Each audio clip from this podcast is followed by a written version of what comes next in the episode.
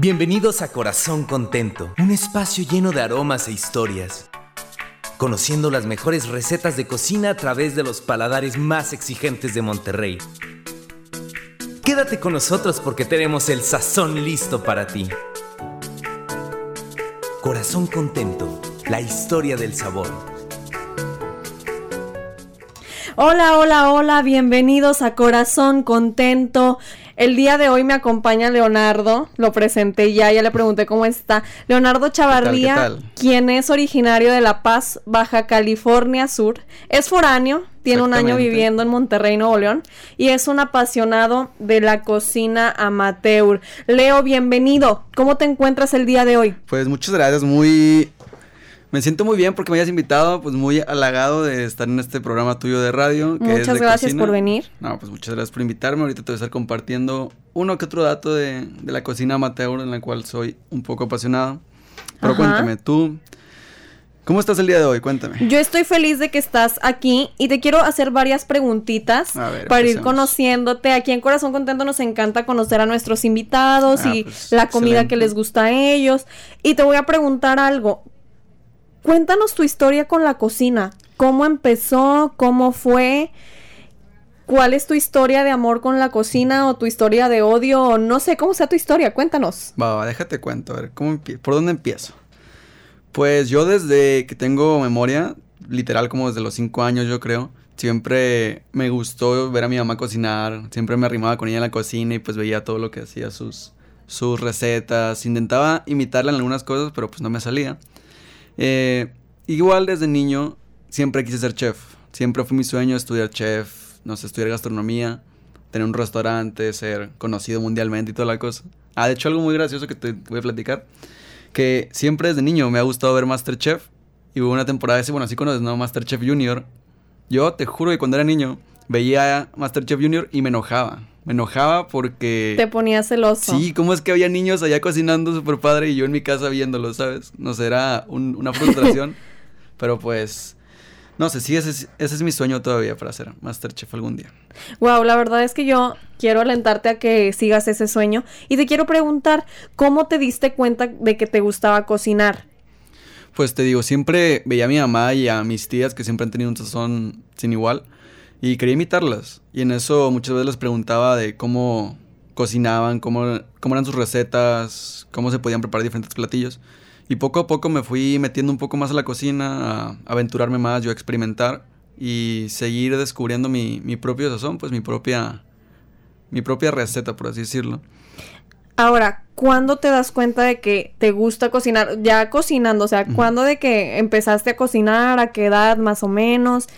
Como desde los 10 años yo creo empecé a cocinar ya platillos un poco más elaborados, de qué tipo, pues no sé, pastas, pero pastas con mariscos, diferentes tipos de paellas, arroces, caldos, cortes de carne. Empecé a cocinar muchas cosas. O sea, mis papás se sorprendían de que pues, cocinara tanto y también, ¿sabes? No sé, yo era y luego, ¿cómo ibas cocinando, Leo? O sea, ¿tú solito ibas buscando recetas o nada más veías los, las cosas que había en tu casa y se te ocurría como, ah, voy a hacer esto? ¿Cómo estaba ahí? ¿Cómo armabas tus platillos? Pues un poco de las dos. Unas veces sí buscaba algunas, algunas recetas en libros de cocina o en internet, pero pues la mayor parte del tiempo era de que me despertaba un sábado en la mañana iba a la cocina y con todo lo que había ahí me preparaba cosas, decía un relajo en la cocina, mi mamá me terminaba regañando porque dejaba toda sucia, pero el platillo terminaba siendo muy bueno, ¿sabes? O sea, no sé, algo que, que siempre he tenido un amor al arte de la cocina, la verdad. Es que la verdad es que sí es un arte, yo considero que es un arte la cocina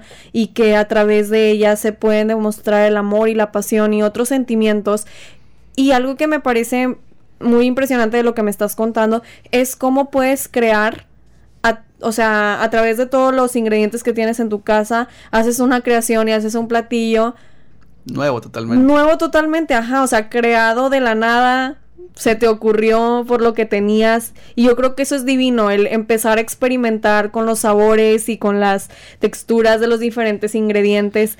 Y eso es muy bonito. Creo que una persona que le apasiona la comida tiene que tener esa creatividad para decir, ¿sabes qué? Voy a combinar esto, y va a salir esto.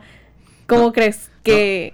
Ajá, o sea, ¿cómo crees que afecta la creatividad a una persona que le gusta cocinar? Es que siento que es muy importante la creatividad porque aparte de, bueno, nada más la creatividad, se requiere mucha experiencia y pues muchos errores, por así decirlo, para perfeccionar. No, mi primer huevo estrellado tuve que hacerlo como 100 veces para que me quedara perfecto y ahora sí ya no me equivoco, pero pues sí, siento que más que la inspiración que te den los momentos, creo que al, principio para empezar tienes que empezar a, a pues ex- experimentar, ¿sabes? Equivocarte, a, ok, esto no quedó tan bien, ok, esto se vería mejor con esto.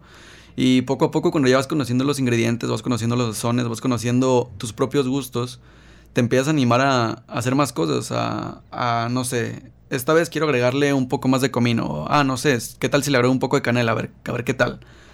Cada, cada vez que cocinas, aunque sea el mismo platillo, siempre buscas como que la manera de hacerlo diferente, ¿sabes? Como que querer mm, explotar más su sabor, su, su, sí, pues, su tipo de condimento.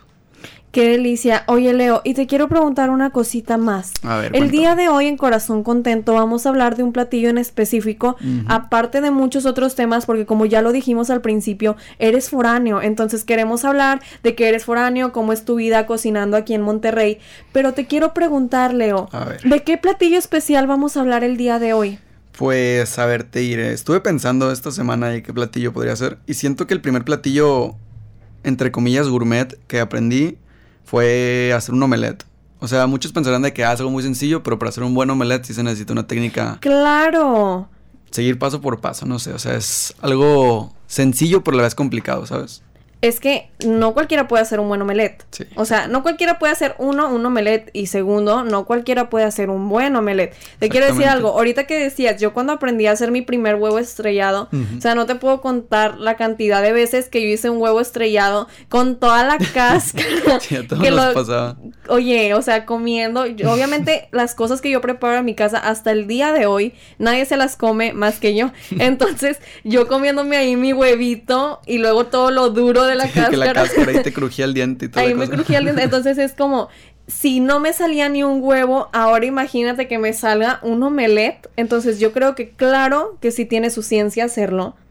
Sí, pues como cualquier tipo de platillo, si todos tienen su dificultad y en sí tienes que practicarlo, ¿sabes? No te va a salir en- a la no- de la noche a la mañana. Claro. Y pues sí son, como les había mencionado, prueba y error, prueba y error.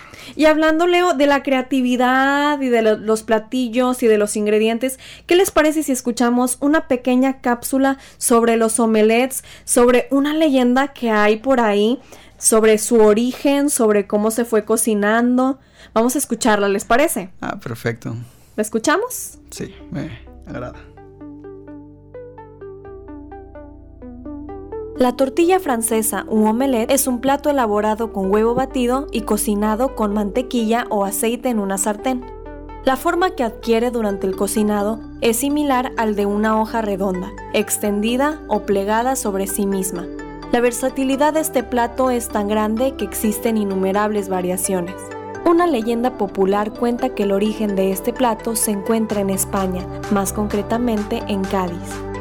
Esta cuenta que debido a la falta de alimentos sufridos por la población de Cádiz y San Fernando durante el asedio francés de 1810, se dieron multitud de casos en los que el ingenio supo sobreponerse a la carencia que la guerra provocaba. Así, uno de estos ejemplos culinarios sería la invención de lo que se vendría a conocer posteriormente como la tortilla francesa. Al parecer, algunos de los habitantes de esta ciudad, ante la falta de patatas, decidieron no privarse de uno de sus platillos favoritos, la tortilla con patatas, elaborando la misma solo con huevos.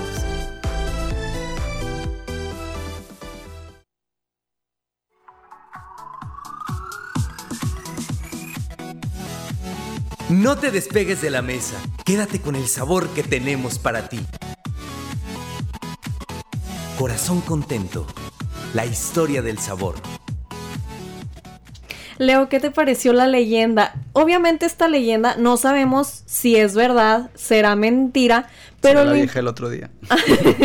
pero, pero lo que a mí me impresiona de esta leyenda y que por eso decidí ponerla como la cápsula cultural del día de hoy Ajá. fue porque, pues ellos, o sea, como, como lo estaba contando y como lo leí, es impresionante cómo por, o sea, los españoles por no tener las patatas, que era lo que usaban ellos para hacer su como su tortita de, de papa, que, que por cierto son deliciosas. Yo nunca he tenido el placer de conocer España, pero he probado aquí de gente que hace y son deliciosas, no me quiero imaginar. Un día te invito, un día te invito. Gracias, Leo. es que yo nunca he tenido la fortuna de probarlas en España, pero me parece impresionante cómo a falta de las patatas empezaron a hacerlo con huevo y es donde hablábamos hace rato de la creatividad, del crear algo, del crear un platillo de la nada, o sea, se te ocurrió, era lo que tenía en mi casa y te sale algo delicioso. Sí, de que, ay, no tengo este ingrediente, ¿qué puedo hacer para sustituirlo y que aún así quede con un sabor bueno, ¿sabes? O sea, que, siga quedando con un sabor excepcional para tu paladar y para el paladar de los demás comensales, no sé, siento que es algo que vas desarrollando con la experiencia que tienes, el saber, sin siquiera probarlo, saber como que qué ingredientes o qué aromas o qué tipo de especies le quedarían bien a una comida, ¿sabes? O claro. Sea, momento de experimentar. Oye, Leo, y te quiero preguntar una cosita más. ¿Por qué los omelets son especiales en tu historial culinario? Pues, a ver, siento yo que... Aparte que me gustan mucho y pues son muy, muy ricos, no me dejarás mentir. Sí, yo soy fan de los desayunos, bueno, de toda la comida en general, pero no hay nada como desayunar un buen omelette. No, un buen omelette. No, pues, a ver. ¿Cómo te diré? Empecé, como te digo, empecé a cocinar desde muy niño.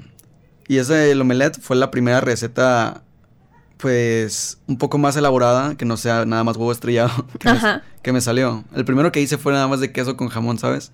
Pero ya como fui, conforme fui creciendo, fui desarrollando diferentes recetas que si quieres un momento te la comparto, pero... Claro, ahorita nos la vas a compartir. Excelente. Y no sé, o sea, el omelette es como que algo muy... Pues muy tradicional en muchos lugares de restaurantes y cosas así. Y aparte mi mamá siempre me cocinaba y, no sé, siento que tiene ese sabor de, de mi madre, ¿sabes? Esas son los omelettes. Me recuerdan mucho a ella porque cada mañana, bueno, muchas de las mañanas, cuando íbamos antes de la... Antes, antes de ir a la escuela, perdón, nos cocinaba y pues, ¿sabes? Siento que el cariño aún queda, ¿sabes? Aún queda en esos tipos de recetas.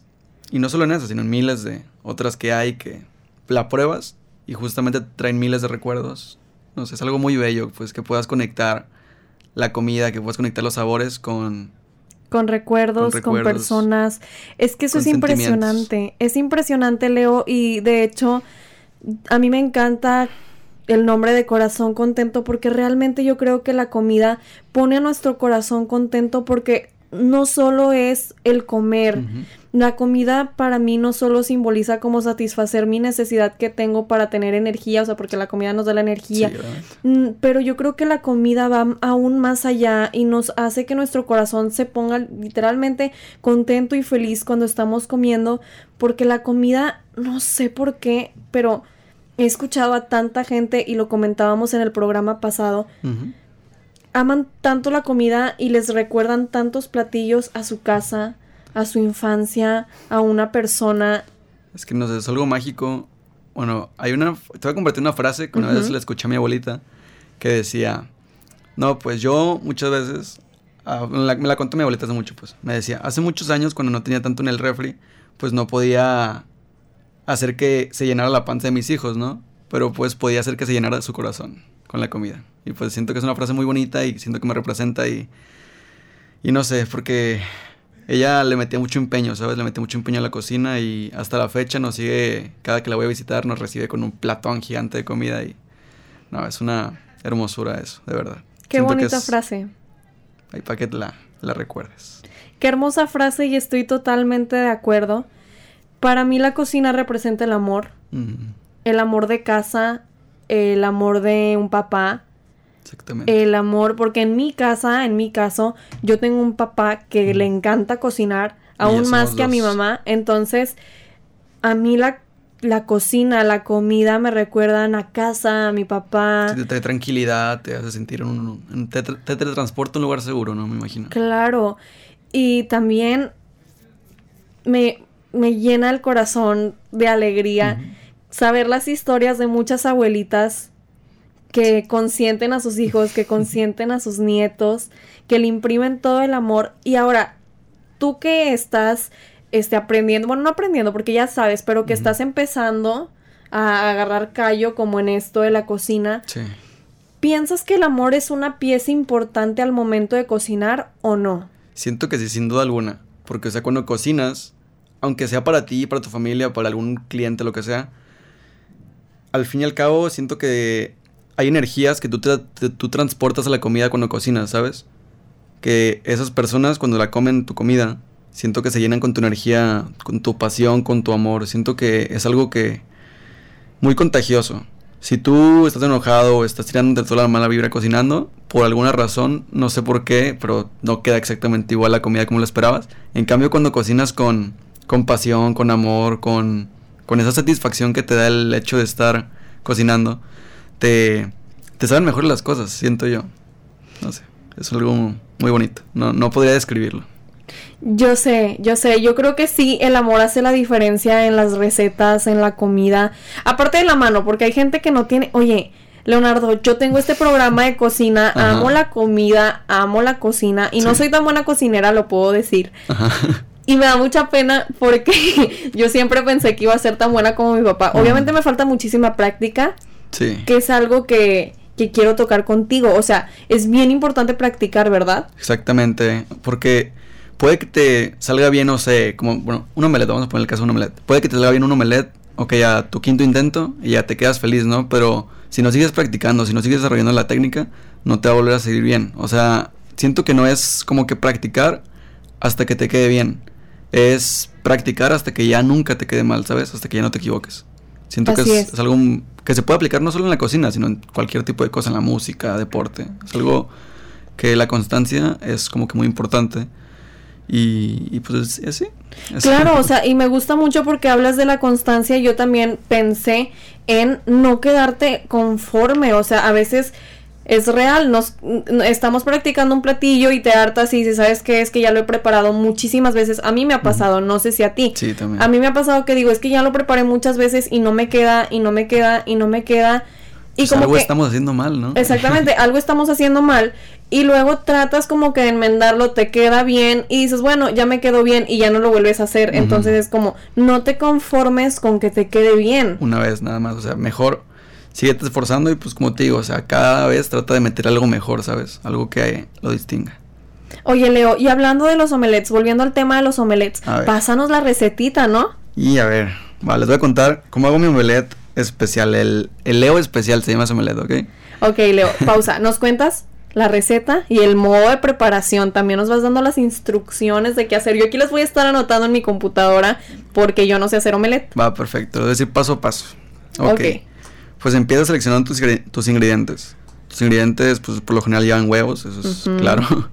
Huevos. Huevo, queso. Ajá, quesito. Bueno, eso es lo que no puede faltar, ¿no? En lo personal me gusta mucho el queso menonita para los omelets, siento que queda muy rico.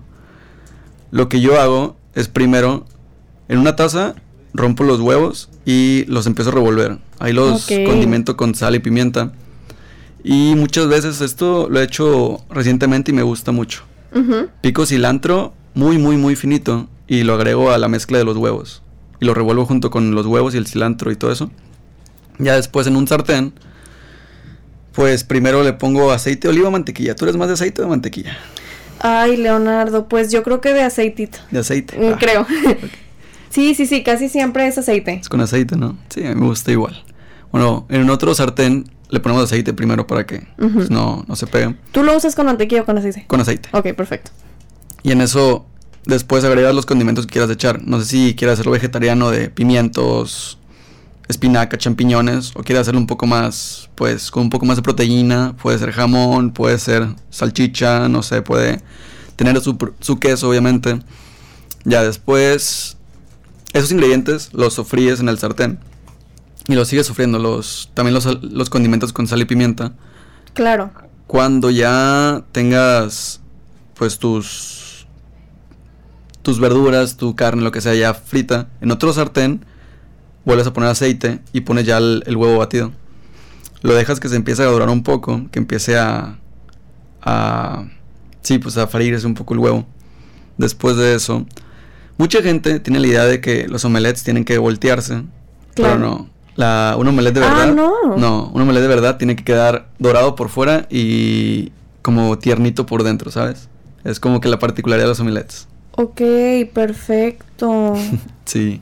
Ya después que el omelette lo tienes en todo tu sartén extendido, le pones tus ingredientes adentro, sea jamón, sea queso, champiñones, pimientos, espinacas, lo que se te ocurra, lo que tú, de lo que tengas ganas más bien. Después ya cierras tu omelette, que es algo, es un paso también muy complicado que la gente, bueno, por lo general cuando vas em, empezando siempre se te rompe la tortilla de huevo y es todo un problema y terminas haciendo como un huevo revuelto ya con todo. Pero ya con, como les había dicho, con la práctica ya puedes ir dominando las técnicas de cómo cerrar tu omelette, cómo servirlo, cómo pasarlo de un plato a otro, cómo manipularlo más que nada.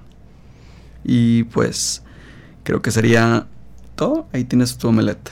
Y lo haces un plato, le pones alguna que otra salsa de tomate, alguna salsa de chamel, algo que tengas por ahí y ¿Cómo es la salsa de chamel? Yo esa no la conocía, Leo. La salsa de chamel es una salsa, no, mira, te voy a decir la verdad, yo compro la del súper, nunca la he hecho, pero según yo, no me hagas mucho caso, es una salsa de queso, una salsa de crema, ese tipo de cosas, ¿sabes? Está muy buena, es para las salsas, más que nada. Se combina muy bien con camarones. Ay, qué delicia. Oye, y tú eres de la, hablando de camarones, tú vienes de La a ver, la costa, costeño. Costeñito. Oye, mi Leo, ¿y cómo es ser foráneo y comer acá tú solito? Porque ahorita nos contabas que tú cocinas y te recuerda a tu mami, te recuerda a tu abuelita. ¿Cómo es estar acá en Monterrey y tú solito cocinando? Y pues déjame te digo. Mucha gente tiene esa, esa idea de que los foráneos nada más comen marucha, atún, ah, maruchan, atún y ese tipo de cosas. Y pues no, o sea, se puede comer muy bien con un bajo presupuesto, ¿sabes? O sea, por lo general siempre trato de ir a los supers y agarrar las ofertas y agarrar muchísimas verduras. A mí en lo personal me gustan mucho las verduras y son súper fáciles de hacer. Así que no, no tengo mucho inconveniente. Y pues sí, o sea, mi blog de cocina que tengo, solo cocinando, está inspirado más bien en eso. Es un proyecto que estoy como que medio empezando, en el cual quiero demostrar que no necesitas, no por el, no por el hecho de ser foráneo, vas a comer mal o vas a comer feo, ¿sabes? O sea, que todos podemos aprender y empezar a cocinar de una forma adecuada, balanceada, muy rica, nutritiva, y no andar comiendo nada más pura pues comida chatarra o comida rápida o comida súper fácil, ¿sabes? O sea, todos tenemos como que esa habilidad y podemos irla desarrollando. Pues nada más sería ponerse las, pues, las pilas al fin y al cabo y empezar a practicar. Oye, Leo, y te quiero preguntar una cosa más. A ver. Mira, imagínate, porque ser foráneo yo creo que es algo difícil porque no tienes ya aquí a tus papás, no tienes a alguien que te esté ayudando. Por ejemplo, yo a veces salgo de la escuela, ya llegas cansado porque dices, ¿sabes qué? Ayer me quedé, por ejemplo, voy a contar mi caso del día de hoy, de que ayer me quedé haciendo tarea hasta las 2 de la mañana, me tuve que despertar como a las 8 para arreglarme, venirme a clase, ya vengo a clase, fue un día pesado, tuve programa de radio, ya es tarde, ya voy a comer apenas hasta esta hora llegas a tu casa y yo que tengo aquí mis papás, pues llego a comer, o sea, o sea, alguien caliéntemelo, yo me lo caliento sola, pero ya está hecho. ¿Cómo es ser foráneo y tener que llegar, o sea, tú llegas a cocinar, o sea, a ti que te gusta como producirte, porque yo creo que hay mucha gente que come maruchan o que come atún todo el tiempo, porque yo creo que les ha de dar flojera llegar a cocinar. Pues sí, fíjate que si es muy, muy pesado eso de que ya después de día larguísimo, y ya cansado, nomás quieres llegar a acostarte y ves que pues no hay nada preparado para comer y pues ni modo que te quedes sin comer obviamente, tienes que cocinarte. Si es un reto muy fuerte, bueno, no, no tan fuerte, te acostumbras, pero sí es como que un, un peso extra, ¿sabes? Que nadie hay, no hay nadie en tu casa como esperándote para comer o no, no, hay, no hay nadie que, que te haga compañía muchas veces. Y si está medio gacho cuando, está, cuando vives solo, pues, como el cual es mi caso. Pero te vas acostumbrando, ¿sabes? Y como que ya que le tienes una cierta pasión a la cocina, no te molesta tanto el hecho de cocinarte. No sé, eso es mi experiencia personal y disfruto mucho cocinar. Lo que no disfruto tanto es lavar los trastes después, la verdad. Es algo y que, sí. que siento que todas las personas de ahí compartimos que no, no es, no es satisfactorio. Ay, no, lavar los trastes a mí me choca. Y luego, Leo, entonces tú llegas, te haces tu comida. Hago mi comida. ¿Y qué recomendarías a otros foráneos que llegan y no quieren hacerse la comida? Bueno, algo que yo aplico mucho, que también no sé si es lo mejor, pero es de que, por ejemplo, llego a la una a mi casa y me duermo y me despierto a las tres. Y ya a las tres empiezo a cocinar y comer y en eso, estando dormido, es una técnica de foráneo, ¿sabes? Estando dormido, pues no te da hambre y, y gastas como que menos comida, menos dinero y, Y pues sí, ¿sabes? O sea, es una buena forma como de engañar un poco el hambre. Y pues sí está medio, medio gacho, pero pues son estrategias que uno aprende conforme va, va viviendo solo.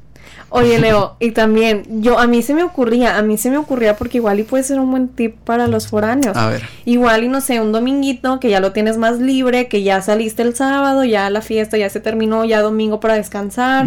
Este, algunos tienen actividades de que van a la iglesia, hay otras personas que no van, hay otros que pueden salir con amiguitos, porque a lo mejor pues muchos foráneos aquí pues son foráneos, no tienen familia aquí, Sí. entonces como que ya tienen yo creo que el día más libre. Entonces igual y pues yo decía, yo a mí se me ocurrió ahorita, Sí. como pues vas al súper, compras tus cosas, igual y el domingo te puedes hacer varios platillos y ya te los vas guardando en el refri y los puedes ir sacando, o sea, ya tienes como tu, Sí, tu comida de la semana. sí, tu así comida de la semana. Pues eso sí está muy bien, o sea, es una, un buen consejo. ¿Tú lo has aplicado? Le he aplicado nada más con el arroz. O sea, hago una muy, muy buena cantidad de arroz y como arroz, o sea, como de guarnición arroz toda la semana, ¿sabes? Ya nomás me falta el, plat- el- el platillo fuerte. Pero, pues sí, o sea, podría aplicar eso de que qué tal si me hago, no sé, muchas pechugas de pollo para toda la semana y nomás las dejo en el refri congeladas o algo así y ya. Listo para irnos. Ahora, Leo, viviendo como foráneo, ¿tú te pones exigente o no? Me refiero a, A ver, esto, ¿en me refiero a esto, me refiero a esto. Yo soy una persona muy picky con la comida. Yo personalmente me da mucha vergüenza decirlo porque sé que hay mucha gente que no puede comer y es una situación muy triste y le pedimos a Dios, bueno, al menos yo, por la gente Sí. que no tiene que comer, ojalá que salgan de esa situación, es muy triste. Sí. Y malamente nosotros que pues tenemos que comer, a veces a mí no me gusta de que es que ya comí eso ayer y yo ya no quiero. ¿A ti no te pasa eso como foráneo? Pues sí o me- se te quita la chiflazón cuando ya te vienes acá solo. No, pues sí me pasa, pero. Pero ya me. Me, me quito eso de la cabeza, ¿sabes? Me quito esa chiflazón porque. No sé, ya siento. Me siento como mi mamá muchas veces. De que le, le decía, no, pues mamá, podemos ir a comer a McDonald's o algo así. Y me decía, no, hay comida en la casa. Y de que bueno, pues hay comida en la casa. Y eso aplico igual con lo mismo, ¿sabes? No, muchas veces no voy a otros restaurantes o no como aquí en la escuela o algo así para no no echar a perder los alimentos que ya tengo en mi casa, ¿sabes? O sea, también es algo que no me no me no me gusta desperdiciar comida y pues por eso prefiero mil veces irme a mi casa, comer o gastar esos alimentos que ya están ahí, ¿sabes? Que se, va- se van a echar a perder o que ya tengo ahí y no gastar un dinero extra que podría servirme para otra cosa, ¿sabes? Claro. Oye, Leo, fue un gustazo estar contigo. No, la verdad gracias. es que el gusto fue mío. me siento muy contenta que estuvieras aquí. Fue un programa muy enriquecedor, creo yo, porque los que no somos foráneos vamos como empatizando más con ustedes, de que no es tan fácil ser foráneo, de que se tienen que cocinar solos, pero que lo disfruten. Cocinar es algo divino. Sí. Y pues para los que son foráneos y nos están escuchando, ya tienen algunos tips y por favor, la gente que nos está escuchando en casita, en su carro, ¿cómo preparan ustedes los omelets? Nos puedes contar en nuestras redes sociales, Instagram, Corazón Contento 90.5 y Facebook igual, Corazón Contento 90.5. Cuéntanos cómo haces tú el omelet, cómo lo preparas tú. Leonardo, muchas gracias por acompañarnos el día de hoy, fue un placer, fue un gusto. No, muchísimas gracias a ti por invitarme de verdad y espero que todos ustedes les hayan servido algo esta plática que tuvimos el día de hoy y no olviden seguirme en mi cuenta de Solo Cocinando. Claro que sí, sigan a Leo. Y fue un placer estar con todos ustedes. Los acompañó Meriva Guerra y los invito a que nos sigan en nuestras redes sociales que ya dije anteriormente, Corazón Contento 90.5 en Facebook y en Instagram. Y les dejo también las redes sociales de Radio UDEM. En Instagram, Radio UDEM 95 FM, en Twitter igual, Radio UDEM 95 FM. Los esperamos en nuestro siguiente programa. Bye bye. Bye bye. Te esperamos en nuestra siguiente sobremesa. Porque recuerda, una panza llena te deja el corazón contento.